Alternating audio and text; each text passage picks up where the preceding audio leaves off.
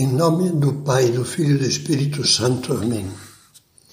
Vinde, Espírito Santo, enchei os corações dos vossos fiéis e acendei neles o fogo do vosso amor. Enviai o vosso Espírito e tudo será criado, e renovareis a face da terra. Mais uma meditação da série Teu Coração e Deus. Quando terminou a última ceia, Jesus dirigiu a Deus Pai uma prece tocante, que é conhecida como a oração sacerdotal de Cristo. É uma oração longa que ocupa todo o capítulo 17 do Evangelho de São João. Nela, Jesus pede especialmente pelos apóstolos e por todos nós. Não rogo somente por eles, mas pelos que, por meio da Sua palavra, crerão em mim. O que suplica com maior ênfase para nós é que estejamos sempre muito unidos. Jesus diz que todos sejam um, como tu, Pai, estás em mim e eu em ti. Que eles estejam em nós, que sejam perfeitos na unidade. Como é bonito! Quer que estejamos unidos a Deus Pai, a Ele, a Jesus, e em consequência entre nós. Os primeiros cristãos, com a graça do Espírito Santo, foram um belo exemplo da unidade que Jesus pediu para os discípulos. Nos Atos dos Apóstolos lemos estas palavras: A multidão dos fiéis era um só coração e uma só alma. Mas muito cedo cumpriu-se o que São Paulo previu quando se despedia dos anciãos de Éfeso, rodeado pelo carinho de todos. Eu sei, era na praia, ia embarcar, e lá na praia eles se ajoelharam e rezaram junto com São Paulo. Eu sei que depois de minha partida, introduzir-se-ão entre vós lobos cruéis, que não pouparão o rebanho, e que no meio de vós surgirão homens que farão discursos perversos com a finalidade de arrastar discípulos atrás de si. Por isso, sede vigilantes, lembrando-vos que durante três anos, dia e noite, não cessei de exortar com lágrimas cada um de vós. Assim aconteceu e sempre a Igreja teve de orar muito e manter-se firme na, na fé, unida à rocha que é Pedro, o Papa, para enfrentar todos os desvios, todos os discursos perversos, como diz São Paulo, que afastam os fiéis da unidade da fé e da fraternidade.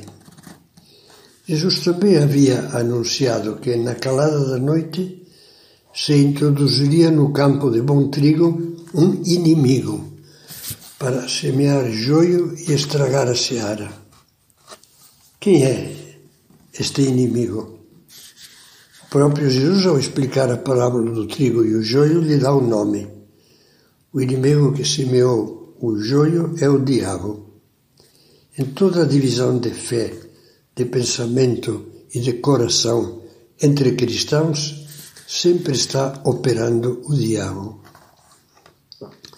É esclarecedor saber que a palavra grega diabolos, usada no Novo Testamento, deriva do verbo diabelen, que significa dividir, romper.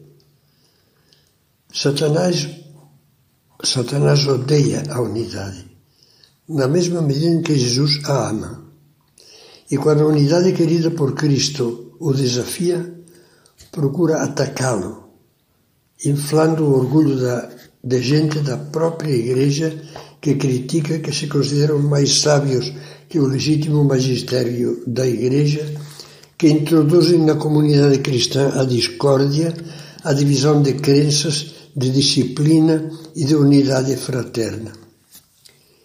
Isso que o diabo não cessa de tentar na Igreja é exatamente o que procura fazer para criar divisões nas famílias, entre amigos e colegas, no ambiente de trabalho, na vida social, ou seja, em todos os lugares onde deveria imperar o amor cristão e a união.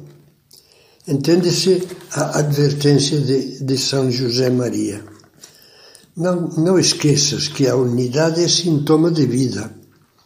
Desunir-se é putrefação, sinal certo de ser um cadáver. Eu falava antes do orgulho, que é a semente de todas as divisões.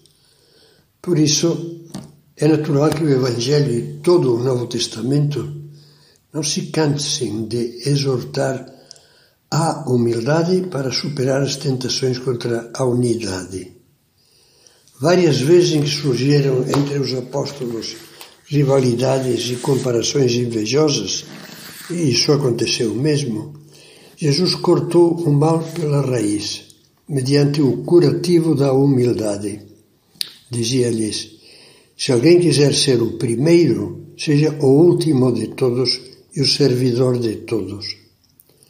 Também São Paulo, dirigindo-se aos filipenses, dizia: Tornai completa a minha alegria, tendo todos o mesmo pensar, a mesma caridade, uma só alma e o mesmo sentir.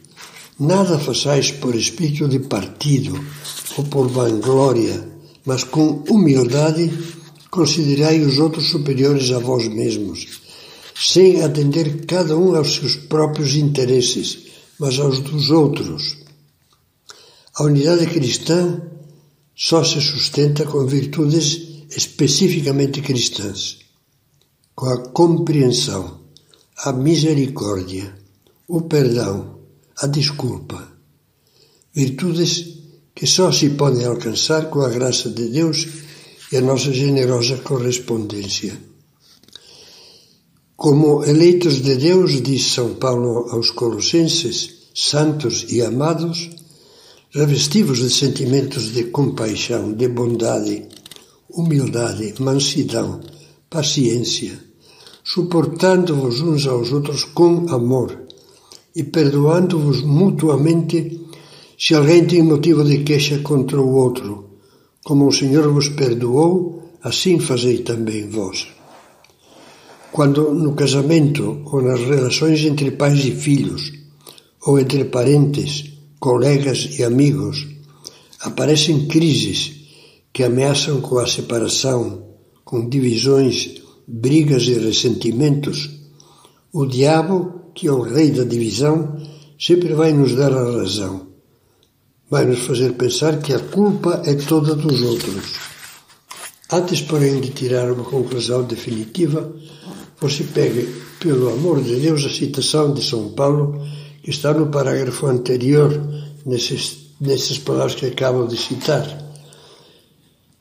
e use cada palavra como uma lupa é, isso está no capítulo 3 da carta aos Colossenses, a partir do versículo 12.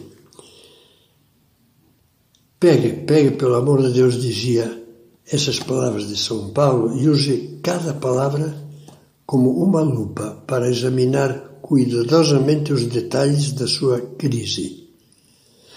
Seja totalmente sincero. Depois reze e peça a Deus que lhe faça entender que você, como cristão, dispõe de toda a potência para saltar por cima dos muros que ameaçam dividir e dispõe da graça que ajuda a exercitar as virtudes que São Paulo menciona e que são as virtudes que vencem a desunião.